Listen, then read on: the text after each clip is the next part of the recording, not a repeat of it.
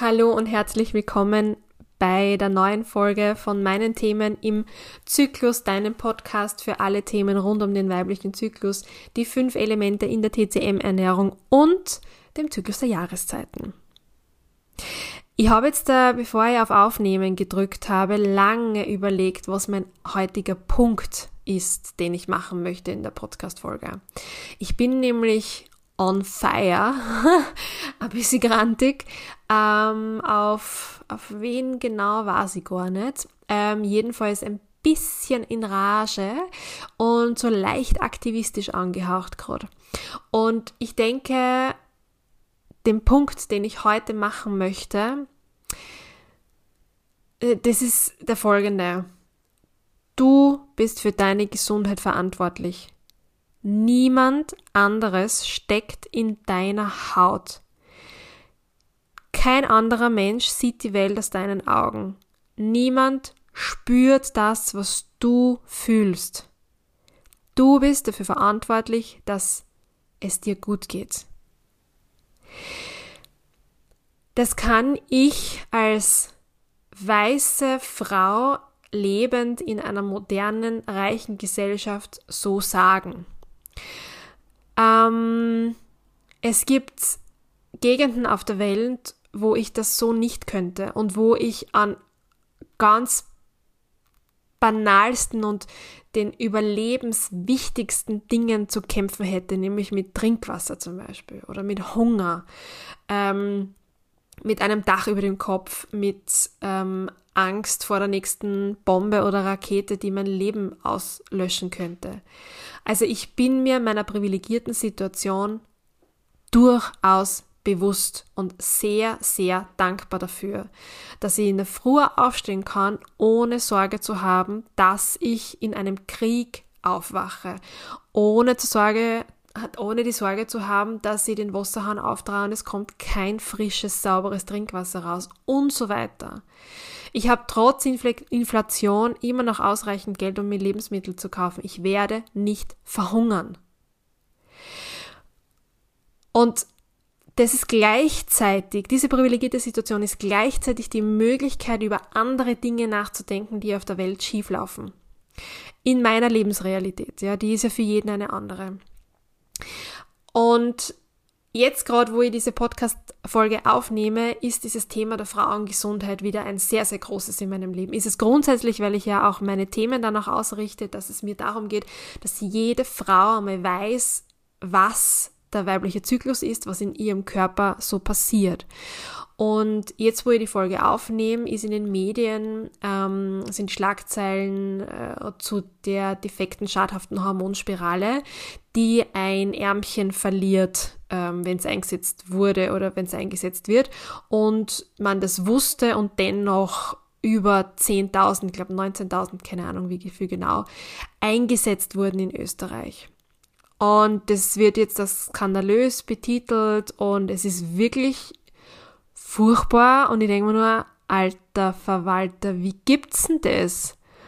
Also wie kann das sein, wenn es bewusst war und bekannt war, dass immer noch diese Hormonspiralen eingesetzt wurden? Worum ging's da? Um Unwissenheit, um Wurstigkeit, um Geldgier, um I don't know, das kann's doch wohl nicht sein.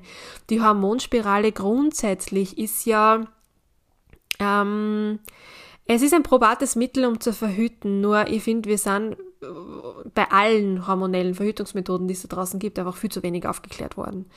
Und für mich ist die Hormonspirale eine Art Gebärmutterpiercing, wenn man so will, und vor allem ein Fremdkörper im Körper, den ich mir freiwillig einsetzen lasse. Und das alleine sorgt schon dafür, dass Ungle Ungleichgewichte im Körper entstehen ähm, und einfach ja Energie und Blut und so weiter nicht mehr gut fließen kann. Wenn das ganze Ding dann auch noch schadhaft ist und es zusätzlich noch irgendwelche Symptome und Beschwerden verursacht, dann frage ich mich schon, ob wir nicht irgendwie verrückt geworden sind, auf das nicht zu hören und das nicht gut zu untersuchen und Qualitätssicherung zu betreiben und so weiter und so fort. Aber oder was heißt ja aber, nicht aber, weil aber streicht das, was ich vorher gesagt habe. Gleichzeitig ist das für mich ja nur die Spitze des Eisbergs Vor Jahren wurde schon mit der Kampagne gestartet, dass sich ähm, Herzinfarkt bei Frauen ganz anders äußert als bei Männern.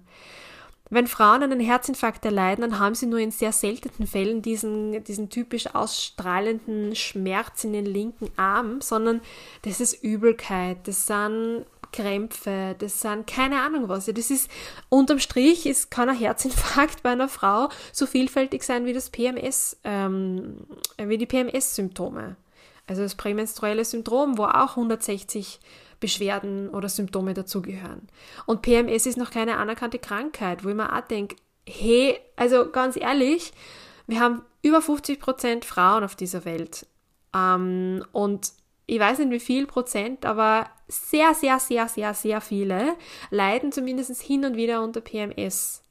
Und dass das einfach noch extrem wenig erforscht wurde, ärgert mich, ja. Also aus meiner Perspektive muss es nicht erforscht werden, ja, weil ich bin, ich komme jetzt aus der TCM-Richtung und da sind diese Details, warum, wieso, weshalb, ähm, also wirklich in, in, in, auf Details runtergebrochen, wissenschaftlich runtergebrochen, nicht so wichtig unter Anführungszeichen, weil es halt sehr bildlich ist und die mit ähm, Wissen arbeiten, das ja tausende alt ist. Das heißt, die haben, die können das anders einordnen. Aber ein Grund, ja, warum ganz viele Dinge bei Frauen noch nicht erforscht werden in der Wissenschaft, ist, dass es teuer ist. Und dass es komplexer ist. Na, no, na, nicht. Wenn man sich anschaut, das Hormonsystem eines Mannes und das einer Frau, dann gibt's da orge Unterschiede. Ich will jetzt nicht sagen, dass das gesamte System eines Mannes ähm, nicht komplex oder sensibel ist, das will ich da nicht, nicht sagen. Aber die Facetten, die das weibliche Hormonsystem bietet, hey, das ist noch eine Stufe höher.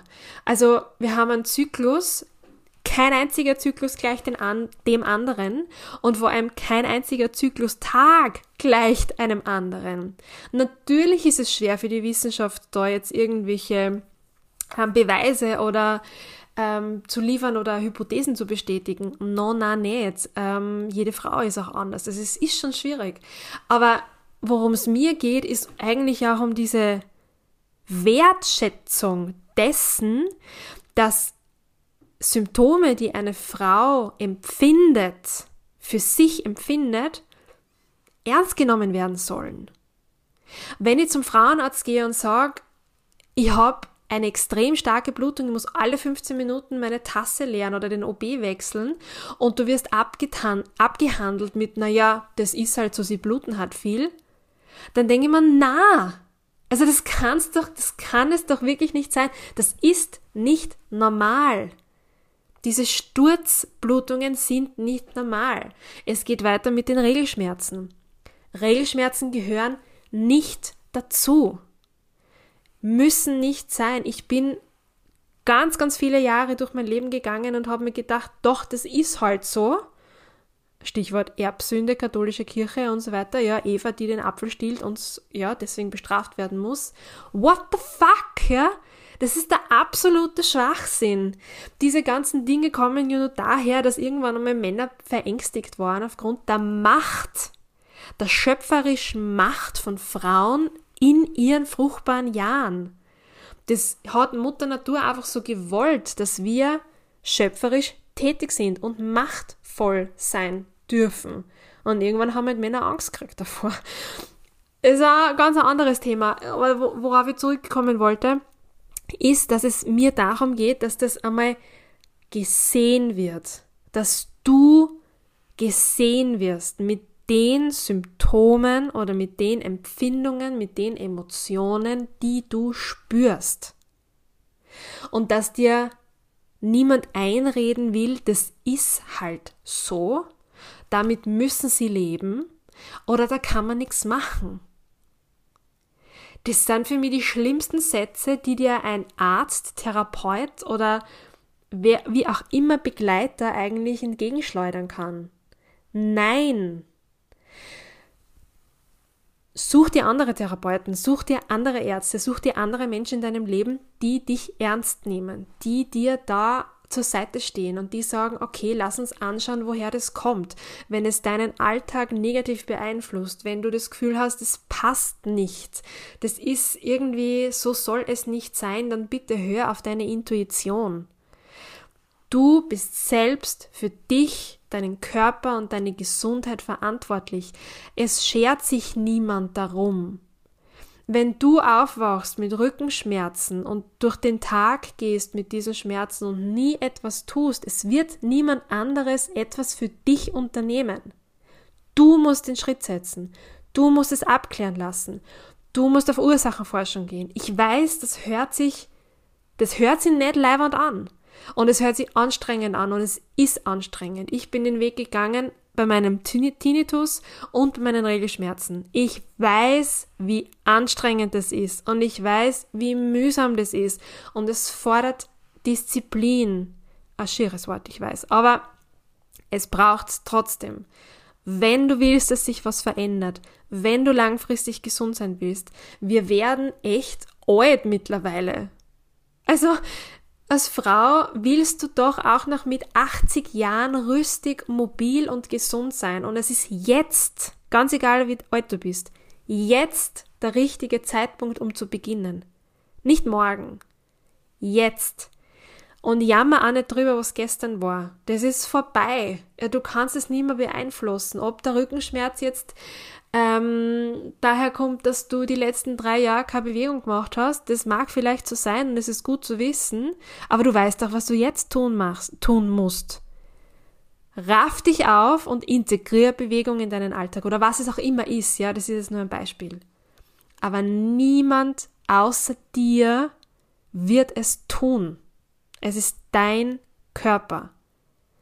Und wir sind glücklicherweise in dieser privilegierten Situation, dass wir eh ausreichend Mittel haben, um auch auf Ursachenforschung zu gehen und unterschiedlichste Möglichkeiten und wir uns eben nicht Gedanken darüber machen müssen, ob unser Trinkwasser verunreinigt ist oder nicht. Wir haben diesen Luxus und ich finde, man darf ihn in Dankbarkeit auch leben. Das heißt, dankbar zu sein dafür und dennoch nach mehr zu streben und dennoch danach zu schreiben, ein gesundes und glückliches, zufriedenes, entspanntes Leben zu führen, so gut es eben geht.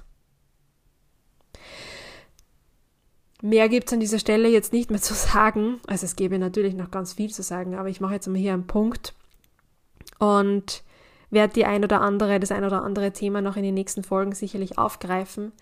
Ich hoffe, das, was ich dir mitgeben wollte, nämlich deine Eigenverantwortung für dich und deine Gesundheit, ist angekommen. Ähm, mir bleibt am Ende jetzt einfach ja nur zu sagen, bitte schau auf dich, bleib gesund und für den Fall, dass du Unterstützung oder Begleitung in dem Prozess brauchst, dann schau dir bei mir auf der Website um. Ähm, ich mache Zyklus-Mentoring, ähm, wo wir uns ganz konkret um deinen Zyklus kümmern und ab Dezember 2022 TCM Ernährungsberatungen, weil Nahrung ist unsere Medizin ähm, und zwar täglich. Das heißt, da kann man auch sehr viel machen. Ich finde, wir sind selbst dafür verantwortlich, dass wir etwas verändern und dass wir gesund bleiben. Und auf diesem Weg kann und will ich dich voll gern begleiten. Danke fürs Zuhören heute. Danke, dass du bis zum Ende dabei geblieben bist. Und ich wünsche dir wie immer zum Abschluss alles Liebe.